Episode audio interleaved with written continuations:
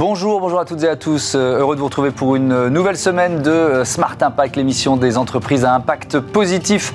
Et voici le sommaire du jour. Mon invité, c'est Simon Belka, chef de projet de Renaissance Fusion, fleuron français de la fusion nucléaire, créé il y a euh, trois ans, qui veut construire des réacteurs plus petits et donc moins chers. Pour notre débat, on va parler du financement de la transition énergétique avec cette nouvelle division du groupe Alantra dédiée à ces enjeux, dirigée par deux anciens ministres, le français François de Rugy et l'espagnol Nemesio Fernandez Cuesta. Et puis dans euh, Smart Ideas, on va découvrir ensemble Watt, pépite tech de la mobilité euh, propre, opérateur français de bornes de recharge pour les véhicules électriques. Voilà pour les titres, c'est Smart Impact. Tout de suite.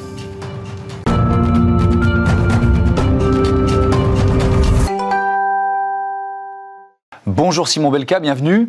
Bonjour. Vous êtes donc euh, chef de projet de Renaissance Fusion, entreprise créée en, 2019 par le physicien italien Francesco Volpe. Avant de parler de vos défis, ils sont, ils sont nombreux. On va faire un peu de pédagogie. Il euh, faut expliquer ce qu'est la fusion nucléaire. Quelle différence avec la fission nucléaire que l'on connaît, qui est, industrialisée, on va dire, depuis de, nombreuses décennies mhm. Exactement. Donc bah, la fusion nucléaire, comme son nom l'indique, c'est une énergie nucléaire. Mhm. Par contre, dans la fission, on va en fait prendre des atomes très lourd hein, d'uranium qu'on va faire, euh, qu'on va en fait euh, casser pour mhm. pouvoir générer de l'énergie. Et en fait, la fusion, c'est le processus inverse. On va prendre des atomes légers, des atomes d'hydrogène, mhm. qu'on va faire fusionner. Et c'est ça qui va aussi générer énormément d'énergie. Mhm. C'est un potentiel énergétique qui est beaucoup plus important que la, que la fission nucléaire? Euh, pas forcément, ça va être à peu près le même, la même gamme de puissance, par exemple, pour les réacteurs. Mhm. Par contre, il y a des avantages intrinsèques à, la fusion. Mhm. Ça va être notamment la sécurité, les aspects de, de, de, sûreté de mhm. fonctionnement, puisqu'il n'y a pas de, réaction en chaîne possible dans un, dans un réacteur à fusion, contrairement à la fission. Donc ça, c'est un gros avantage, et beaucoup moins de radioactivité, puisqu'il n'y a pas de produit radioactif qui sort de la réaction de fusion. Donc il n'y a pas de déchets nucléaires, il y aura beaucoup moins de déchets nucléaires. Il y aura beaucoup moins de déchets nucléaires avec des durées de vie beaucoup plus faibles. D'accord, donc c'est évidemment un, enjeu très important. On parle d'une énergie abondante, décarbonée et pilotable. Ça veut dire quoi ce pilotable? Pilotable, c'est l'idée de s'adapter à, la demande euh, en électricité, mhm. puisque c'est très difficile de stocker euh, de, l'énergie. Et en fait, les énergies nucléaires ont cet avantage de pouvoir s'adapter à la demande. Mhm. Euh, et, et c'est vraiment un gros avantage, par exemple, par rapport aux énergies renouvelables. Bon, on voit tous les avantages, sauf que pour l'instant, ils sont virtuels. Il faut être honnête. C'est même pas un marathon, c'est une succession de marathons, le, mhm. euh, la, fusion nucléaire. Alors, eh, c'est une très longue course scientifique. Elle a débuté quand? Et puis, alors, je ne sais pas si vous pouvez répondre à la suite de la, de la, question. Quand est-ce que ça, ça, peut aboutir? Donc, ça a débuté dans les années 50. Hein, euh, donc, on bénéficie quand même de plus de 70 ans de recherche sur la, fusion nucléaire. Mhm. Il y a plusieurs concepts qui ont été euh, lancés. Donc, les, principaux, c'est le, le tokamak et, le stellarator. Mhm. Peut-être on reviendra sur ces ces, notions. Mhm. Euh, et donc, euh, quand est-ce que ça peut aboutir? C'est toujours la, grande question dans la fusion. Euh, mais il y a aujourd'hui une quarantaine de startups qui se sont lancées dans la fusion et toutes visent un premier réacteur, un réacteur pilote qui mhm. serait connecté au réseau dans la décennie 2030. Donc, ah, c'est relativement rapide. C'est relativement rapide. évidemment, c'est un, gros challenge mhm. à relever, mais c'est vraiment l'objectif pour la plupart de ces startups, dont Renaissance Fusion. Alors le, tokamak, si je ne me trompe pas, je suis pas un spécialiste, c'est le, ça, ça, correspond au projet ITER à Cadarache, qui, est un projet gigantesque qui, euh, qui mobilise une trentaine, je crois plus de 35 pays euh, euh, en Europe et, et, dans le monde. Vous, vous avez avec Renaissance Fusion fait un choix différent, c'est ça? On a fait un choix différent, donc c'est une architecture différente de réacteur qui s'appelle Stellarator. Mhm. Donc ça a été inventé à peu près en même temps que le tokamak. Euh, simplement, le tokamak s'est développé plus rapidement parce que c'est plus facile à construire. Hmm. Par contre, le tokamak, c'est quelque chose qui est pulsé, donc ça va, ça va générer des réactions de fusion pendant quelques minutes et ensuite il va falloir arrêter.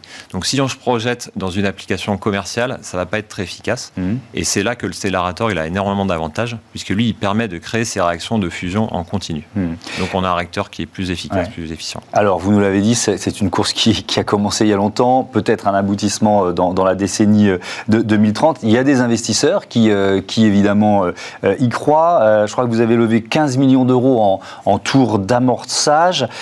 C'est beaucoup pour une première levée de fonds, mhm. mais il en faudra beaucoup d'autres. Quoi. ça mobilise, ça doit mobiliser. On va parler de financement de la transformation énergétique juste après. Ça doit mobiliser combien de millions d'euros d'après Alors, ça va mobiliser pas mal de capitaux, effectivement. Donc là, avec ces 15 millions d'euros, ça nous permet de démontrer nos briques technologiques, notamment sur les aimants, qui sont mmh. clés dans la, dans la fusion par confinement magnétique. Euh, donc là, on a une première phase de, deux ans où on va avoir, on va avoir besoin euh, euh, justement de ces 15 millions d'euros, mmh. voire même un petit peu plus. Ensuite, on aura une deuxième phase où on va construire un réacteur prototype qui sera à une échelle un peu plus petite pour démontrer une rentabilité énergétique. Donc là, on envisage voilà, des montants autour de 600 millions d'euros pour ça. Et, et enfin, un dernier réacteur qui serait le réacteur pilote, euh, qui lui serait aux alentours de 1 milliard euh, euh, d'euros euh, avec l'hypothèse qu'on puisse quand même récupérer une partie d'un réseau secondaire existant pour exploiter la, chaleur. Alors d'ici là, il y a déjà des brevets qui ont été euh, déposés. Vous parliez de, euh, d'aimants, c'est ça? Alors il y a plusieurs technologies. Moi, je ne suis pas sûr de tout bien comprendre, mais, mais ce qui est intéressant économiquement, c'est que ce sont des technologies qui peuvent aussi servir dans d'autres secteurs, donc qui sont commercialisables. Si on parle d'investissement, de retour sur investissement, un peu plus vite, c'est ça? Tout à fait. Donc il y a plusieurs applications pour les aimants. C'est pour ça qu'on souhaite générer des revenus plus tôt, à partir de 2025. Euh, en fait, on va fabriquer des matériaux qu'on appelle supraconducteurs et c'est eux qui permettent de créer des aimants très puissants. Euh, et donc, ça va permettre euh, potentiellement de vraiment faire des percées technologiques dans d'autres secteurs, par exemple l'imagerie médicale, le stockage de l'énergie, les mhm. accélérateurs de particules ou encore les éoliennes. Il y a aussi un brevet sur des parois métal liquide à l'intérieur du réacteur. Oui, alors ça c'est. Je, lis, hein, parce que être sûr de. c'est une pardon, spécificité de, de Renaissance Fusion c'est qu'en fait, on, envisage des parois métal liquides qui vont permettre d'absorber la chaleur de la réaction, la communiquer au réseau secondaire, mmh. et ils vont permettre également de protéger des parois solides pour diminuer la radioactivité à l'intérieur du, du réacteur. Donc le brevet, il est déposé, ça veut dire que l'industrialisation, elle peut suivre assez vite? Alors là, on n'est pas encore vraiment sur de l'industrialisation pure et dure, parce qu'on doit démontrer d'abord ces briques technologiques. Donc c'est un nombre d'expériences qu'on doit faire, de démonstrateurs, et c'est justement l'objet de cette première phase. Mhm.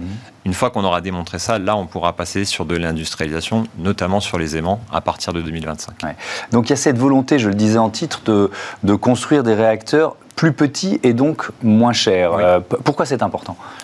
C'est important parce que, euh, en fait, quand on, plus forcément, plus votre réacteur est grand, plus ça va coûter cher, plus ça va être difficile à construire.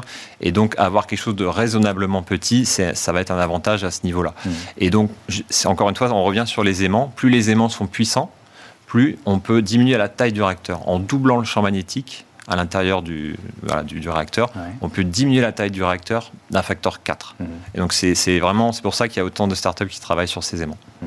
Euh, idéalement, vous nous l'avez dit, premier réacteur dans Renaissance Fusion, quoi, euh, milieu des années 30, euh, c'est ça? Alors voilà, on va rester prudent, mais ce serait, nous on préfère parler de décennie 2030. Décennie 2030. il y a aussi des délais administratifs, il faut trouver un site, donc il faut rester, il y a tous les aspects de sûreté évidemment, mmh. donc il faut rester quand même prudent sur, sur les dates on, faisait référence au, projet ITER à, à, Cadarache. Vous êtes concurrent, vous êtes complémentaire Comment vous vous positionnez par rapport à ça? On n'est on pas concurrent. En fait, euh, ITER, c'est un projet de recherche scientifique qui mmh. n'a pas pour but de commercialiser un produit, euh, alors que les startups, justement, sont complémentaires. Elles, peuvent bénéficier de cette recherche. Elles mmh. peuvent aussi apporter des briques pour la recherche, hein, mmh. les aimants par exemple. Euh, mais leur but, c'est vraiment de, à la fin de développer un produit ou des produits qui seront commercialisables. Donc on voit que c'est complémentaire, c'est vraiment deux approches différentes, mais qui peuvent, qui peuvent s'entraider. Il, y, a beaucoup de, euh, je disais fleuron, fleuron français en, titre, il y a beaucoup d'autres entreprises en France ou ailleurs qui sont sur, ces, euh, voilà, sur, ce défi technologique que vous êtes en train de relever? Alors il y a une quarantaine de startups dans le monde, ah plus d'une vingtaine aux États-Unis. on est la seule en France, mais il y en a en Europe, il y en a euh, quatre aujourd'hui, par exemple, en Allemagne, une en mmh. Suède, une en Italie. Donc c'est en train de se développer. On était une des premières en Europe. Mmh. Euh, est-ce qu'il y a les pouvoirs publics derrière vous? Est-ce que pour, c'est presque une nouvelle filière que, dont, mmh. vous êtes en train de nous, parler Est-ce que les, pouvoirs publics, français et européens évidemment, parce que ça se joue aussi là, euh, y croient et sont derrière vous?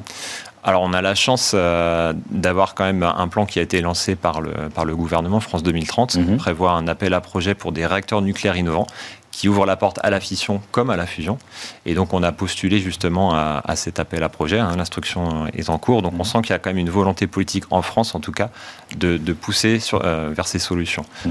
En Europe, ça paraît encore peut-être, ça repose beaucoup quand même sur ITER. Euh, il n'y a pas encore ce, ce, push vers les startups. Mais c'est une vraie question, on va terminer là-dessus, parce que ITER, c'est gigantesque et c'est donc très. Euh, euh, ça, dévore beaucoup d'argent public potentiel. Est-ce que vous nous dites c'est de la recherche pure Il n'y aura peut-être pas forcément de débouchés commerciaux. Est-ce que c'est logique? euh, c'est-à-dire que euh, c'est pas leur but. C'est-à-dire que derrière, il faut des startups qui prennent le relais de cette recherche scientifique. Et mm. donc, euh, ça va bénéficier justement à bâtir tout un écosystème parce qu'il y aura ceux qui font le réacteur, ceux qui font les aimants, mm. ceux qui font le carburant. Enfin, ça va. C'est vraiment toute une industrie qui va pouvoir se, se développer derrière. Mm. Une industrie européenne, on l'espère. Merci beaucoup. Merci Simon Belka et à bientôt sur, sur Bismart. On passe à notre débat. Justement, on y, on y reste. Comment financer la transition, la transformation énergétique?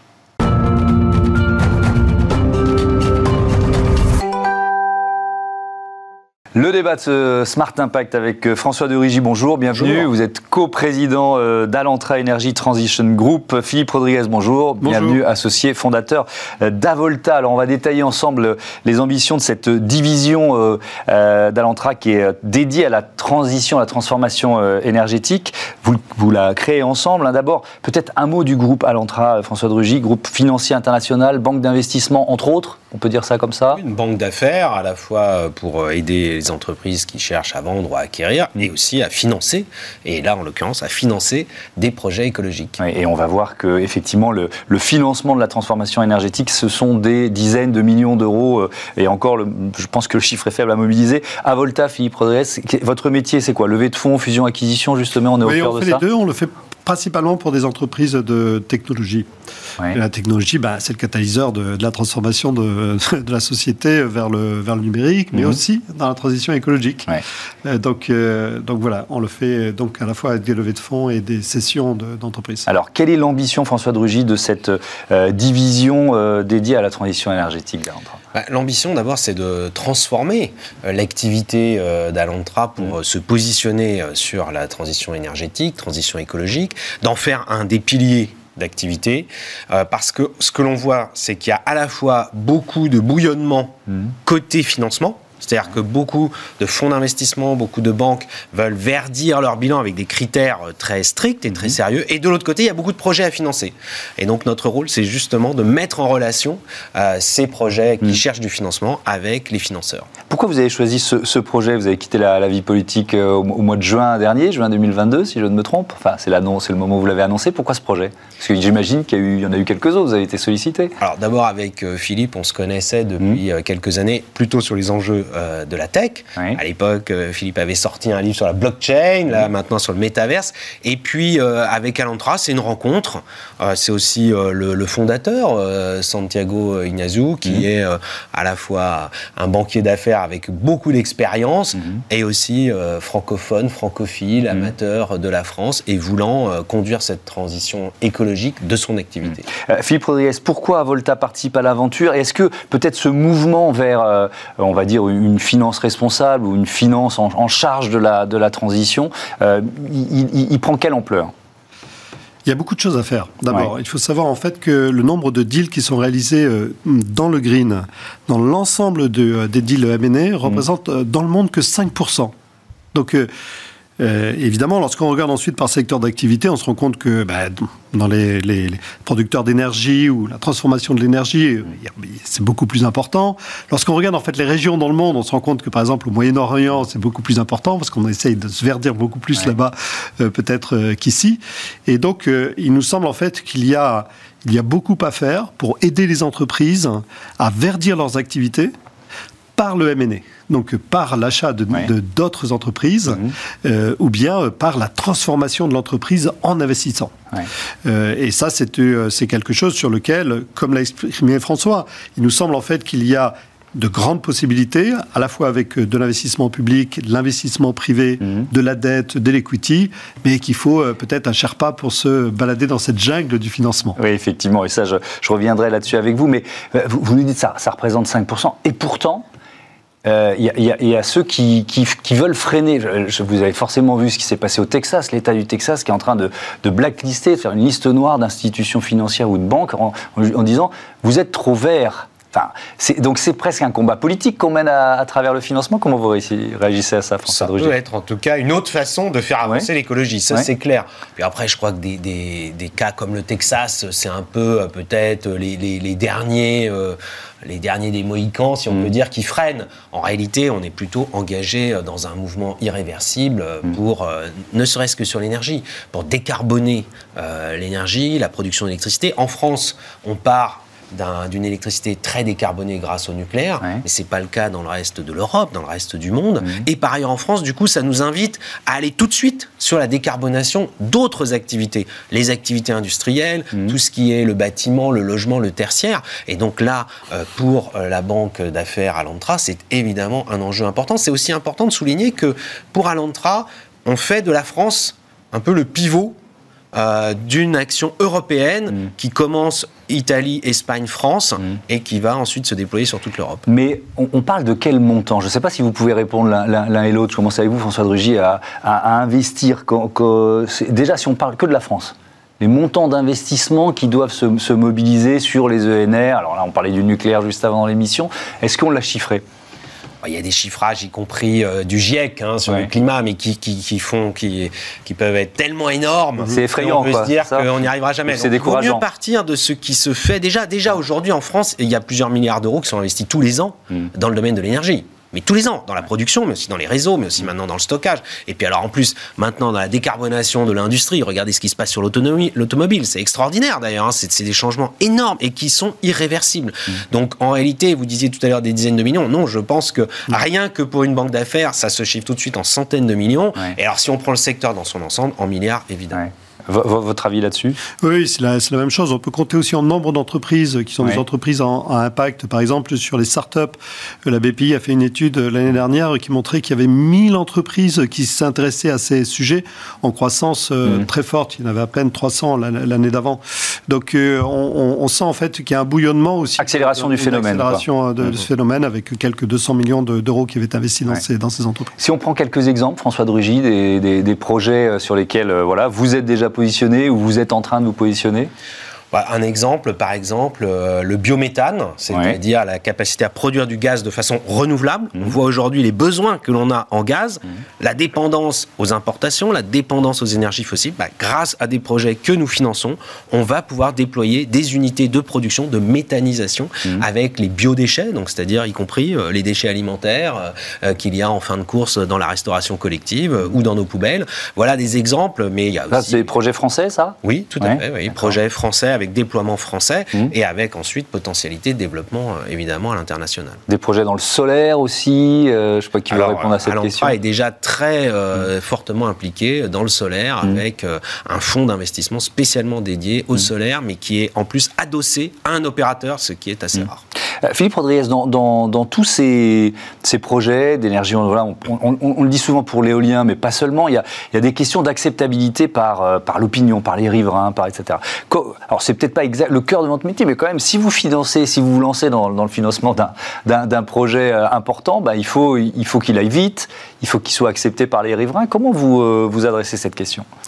Alors tout d'abord, je dois dire que on vit un moment dans lequel il y a une plus grande acceptation de ce type de, projet depuis mmh. euh, probablement 2-3 ans. Et la loi a changé pour permettre l'accélération. On sent en fait que oui, la société a beaucoup bougé sur, sur ces sujets-là et globalement les citoyens sont, sont mmh. aujourd'hui plus favorable à ce mm. type euh, de, projet. Néanmoins, vous avez raison, il y, a, il, y a, il y a des projets qui ont des externalités euh, négatives sur, euh, sur, sur, sur les citoyens, qui peuvent être d'autres phénomènes de pollution, de pollution visuelle ou de ce, type de choses auxquelles il faut, il faut prendre, prendre soin.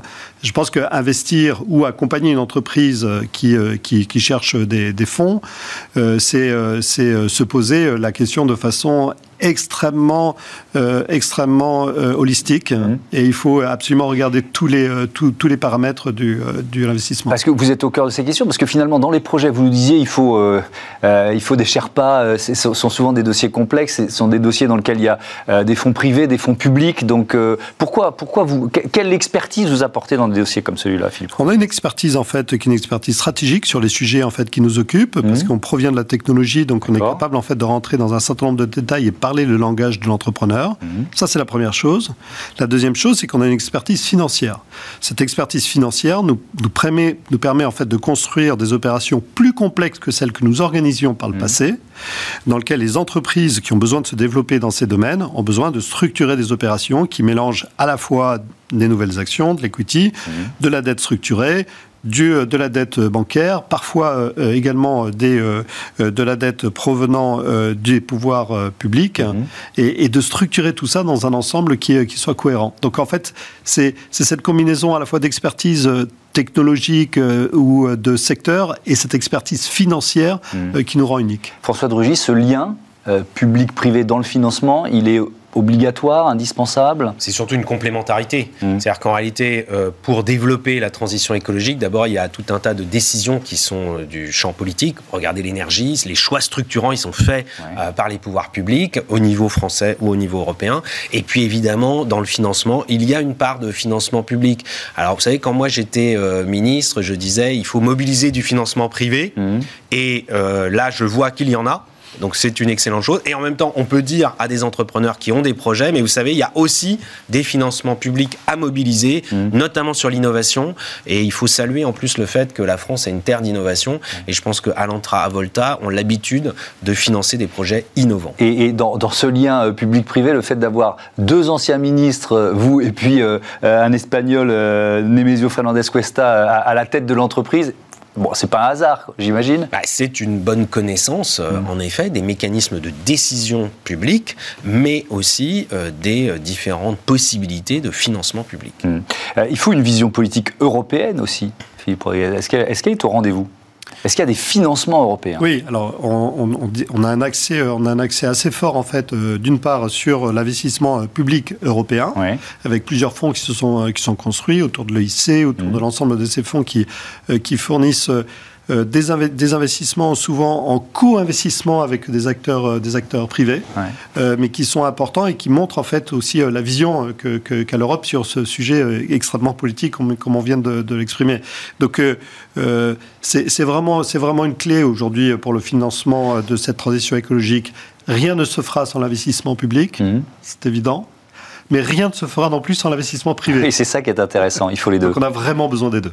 Est-ce que c'est vrai, on va terminer là-dessus, puisque notre première partie d'émission était, sur le nucléaire, on a, on a vu, François Drugy, que euh, dans, le projet euh, voilà, de relance du nucléaire français, il y a mot 160 millions d'euros à, mobiliser. Il y en a 60 pour les nouveaux réacteurs, 100 pour le prolongement. 160 milliards. Hein. Oui, j'ai dit millions, hein, ça ma langue a C'est parce que c'est trop gros, on s'y perd. Non, vous avez raison, milliards. Et, et, 100 pour euh, prolonger la, durée de vie. Est-ce que vous, vous avez une, une part à prendre dans, dans, ces projets-là ou pas forcément? Alors, si on va sur le financement de l'EPR, donc très très gros réacteur, euh, là, euh, c'est sans doute d'autres acteurs qui seront appelés, mais on pourra y contribuer aussi sur des, des gens qui vont développer des technologies qui vont permettre de déployer non seulement les gros réacteurs, mais tout ce qui va autour en termes de réseau. Et puis, il y a aujourd'hui l'émergence Là, c'est de l'innovation du petit nucléaire. Et alors d'ailleurs, quand on dit, vous savez, Small Modular Reactor, SMR, en fait, on pense souvent à plusieurs centaines de mégawatts quand même, mm. euh, par rapport à d'autres qui font euh, plus de 1000. Et puis, on voit apparaître des technologies qui vont se situer à l'échelle de la dizaine de mégawatts, c'est-à-dire, il faut imaginer peut-être un réacteur nucléaire de la taille d'un container. 50 euh, tonnes, hmm. transportables par camion. Bon, ça peut paraître aujourd'hui de la politique fiction, mais il y a des gens qui travaillent très concrètement, des entreprises, hmm. qui lèvent des fonds et qui déploient des technologies. Merci beaucoup, merci, euh, à tous les deux, à bientôt sur, euh, sur Bismart. C'est l'heure de Smart IDs, on parle mobilité électrique.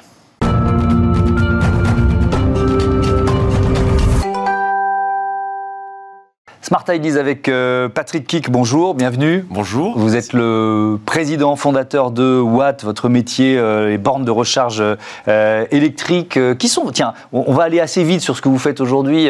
qui sont vos, clients? Vous les posez où ces bornes de recharge électriques on les, on les pose d'abord en copropriété. En fait, on, a décidé d'équiper la partie résidentielle, donc copropriété, bailleurs sociaux, mmh.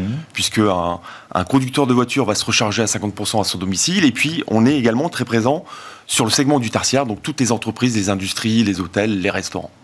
Le, la crise énergétique qu'on vit, c'est un accélérateur de transformation et c'est un accélérateur de business pour une entreprise comme la vôtre? C'est un accélérateur de business et ça nous a obligés également euh, de nous adapter sur ce, sur ce marché. Après, nous, c'est très simple. On achète l'électricité et on le revend de la même manière euh, aux utilisateurs de bornes. Mmh. Donc, euh, effectivement, si l'électricité est très chère, malheureusement, on va le, revendre le même prix très cher. Mmh. Mais quand il baisse, on va le vendre également avec un prix inférieur. Vous avez créé Watt en 2018 avec Yann Evin. Cinq ans plus tard, vous en êtes tout de, du développement de l'entreprise? Eh Écoutez, on a une très belle progression puisque on a commencé tout seul, effectivement, avec Yann. Mmh. Et aujourd'hui, on est déjà à 170 personnes. On onboard en moyenne 10 à 15 personnes de plus chaque mois. Donc chaque mois ah Chaque mois. Donc on recrute effectivement euh, énormément. On est sur un marché euh, exponentiel. Mmh. Euh, et ce que l'on souhaite, c'est vraiment faire aucune contre-référence client. On a développé les trois segments, donc du résidentiel, bailleurs sociaux et mmh. puis, et puis tertiaire. On a de très belles références maintenant. On a un réseau de bornes qui est assez intéressant. Et puis maintenant, on, la nouveauté, c'est qu'effectivement, on a fait, on a intégré un fonds d'investissement. Ouais, Impact. Res Impact. On est très content qu'il nous ait choisi et que l'on on, les a également choisis. C'est un fonds bienveillant euh, qui nous apporte énormément en industrie, c'est-à-dire qu'ils nous mettent en relation avec euh, mhm. pas mal de gens. Ils sont facilitateurs justement dans le développement de, l'entreprise, notamment sur la partie digitalisation. C'est mhm. ça aujourd'hui l'enjeu en 2023 de Watt. Oui, effectivement, il rentre à hauteur de, je crois, 30 millions d'euros. Euh, cette digitalisation, cette numérisation de votre société, vous, l'étiez déjà. Enfin, quand on est en, en, 2018, j'imagine que voilà. Mais en, en quoi il y avait besoin accélérer Sur quels éléments? Alors, on avait besoin d'accélérer parce que, en fait, on est sur un marché du B2B qui commence à migrer vers un marché du B2C. Et donc, on a des volumes énormes à gérer. Mmh. Ne serait-ce que, par exemple, sur des commandes de bornes. On a automatisé, un peu à l'instar de, euh, des, des, Amazon ou autres. Euh, mmh. les, les, les, copropriétaires viennent sur notre site internet et euh, peuvent commander leurs bornes en ligne. Ça, mmh. ça, vient se déverser directement dans notre ERP et les travaux se lancent en automatique. Alors qu'auparavant, on faisait ça à la main et c'était pourvoyeur de, beaucoup de main-d'œuvre, malheureusement. Euh, cette entrée de, de Raise Impact, c'est aussi hein, la possibilité d'accélérer le recrutement. Vous nous disiez, voilà, vous, vous embauchez 10 euh, à 15 personnes, c'est ça, par, par mois. Profitez-en, quel type de, de, talent vous recherchez? Alors on cherche beaucoup de talents, on cherche bien entendu des ingénieurs commerciaux sur les trois segments de marché. Et vraiment le fer de lance, c'est la partie travaux, c'est-à-dire conducteur de travaux, chargé d'affaires, mmh. sur le périmètre France, euh, avec, euh, avec pas mal de facilités, notamment de télétravail. On peut, on peut faire du full télétravail également mmh. sur l'ensemble de la France. Le but, c'est de mailler notre présence euh, sur le territoire français et d'être à moins d'une heure de chacun de nos clients. Donc toujours apporter de la satisfaction client et du service. Et pour l'instant, vous êtes uniquement sur le marché français Vous commencez à regarder euh, ce qui se passe euh, ailleurs? Alors, très bonne question. Aujourd'hui, on est effectivement sur le marché français. On veut s'asseoir correctement sur le mm. marché français et asseoir notre position. Et je vous cache pas qu'effectivement, on va regarder à court, moyen terme euh, ce qui se passe en Europe. Euh, l'électrification de, nos mobilités, elle se fait euh, dans l'urgence. Vous avez dit c'est c'est un marché. Le, potentiel du marché, c'est quoi? C'est-à-dire qu'on est à quel niveau d'équipement par rapport à ce que ce qu'il va falloir atteindre Aujourd'hui, si vous prenez par exemple le segment de la copropriété, on a moins de 5% de, d'équipement. Donc mm. il y a à peu près 180 000 copropriétés avec des parkings souterrains équipés. Il y en a euh, une 20, 000 à peu près qui, qui, ont signé une convention avec un opérateur. Il y en a 160 000 euh, à équiper. Idem pour la partie bailleurs sociaux, idem pour, les, euh, pour la, partie tertiaire. Vous le voyez bien en fait. Il y a aujourd'hui encore beaucoup trop de parkings qui n'ont pas de bornes et sur lesquels on ne peut pas se recharger. Merci beaucoup Patrick Kik. À, à bientôt sur, sur Bismart.